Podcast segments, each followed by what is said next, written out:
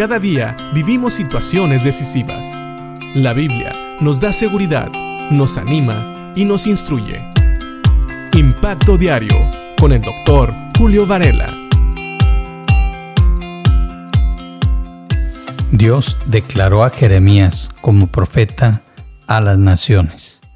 Y Jeremías empezó a poner excusas.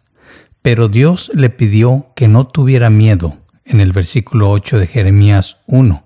¿Por qué? Porque Él, Dios mismo, iba a estar con Él y lo iba a proteger.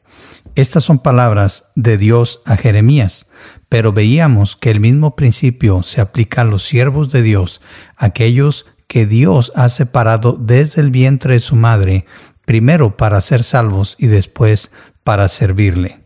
Pero aquí también nos dice que el Señor extendió su mano y tocó mi boca, dice Jeremías en el versículo 9 de Jeremías capítulo 1 y dijo, Mira, he puesto mis palabras en tu boca. Hoy te doy autoridad para que hagas frente a las naciones y reinos. A algunos deberás desarraigar, derribar, destruir y derrocar. A otros deberás edificar y plantar. Aquí vemos cómo Dios le da a Jeremías no solamente palabras, sino autoridad. Y estas son dos cosas muy importantes.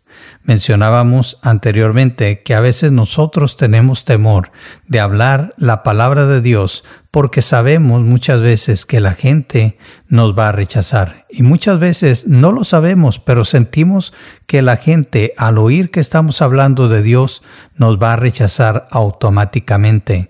Pero creo que estos dos versículos, versículos 9 y 10 de Jeremías 1, nos ayudan a entender que primeramente el mensaje no es nuestro.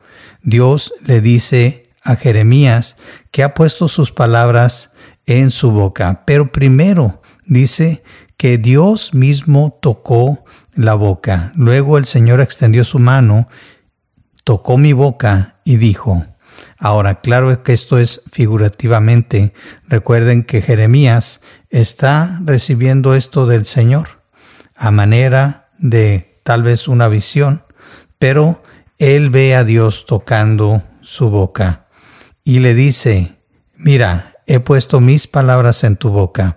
Esto quiere decir que el mensaje que Jeremías llevaba no era un mensaje propio, eran las mismas palabras de Dios. Dios nos convierte en heraldos, Dios nos da las palabras y muchas veces cuando hablamos con personas que se oponen a Dios y a su palabra, también Dios nos da la sabiduría para saber cómo contestar a la oposición y también cómo contestar aquellas preguntas que tal vez se hagan sinceramente cuando las personas tienen dudas si pueden o deben de creer en Dios.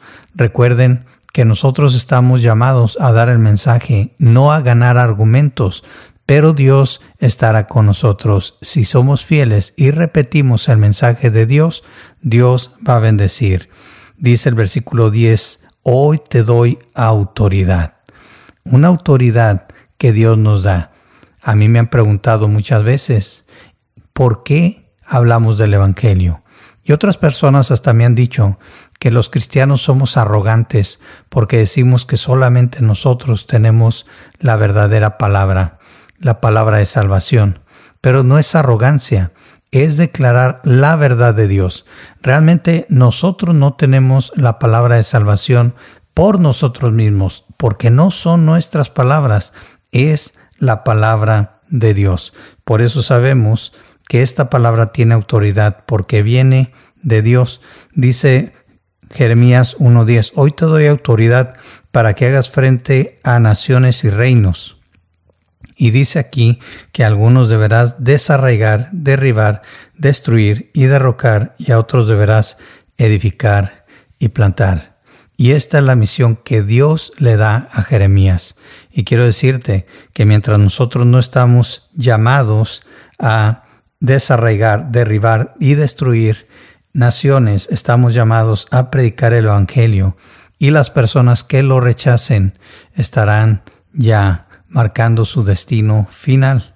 Pero aquellos que lo reciban van a recibir salvación y vida eterna y también van a recibir algo con que edificar sus vidas. Recuerda, el mensaje viene de Dios, la autoridad viene de Dios. Nosotros solamente tenemos que ser fieles en repetir la palabra de Dios tal y cual Él nos la ha dado.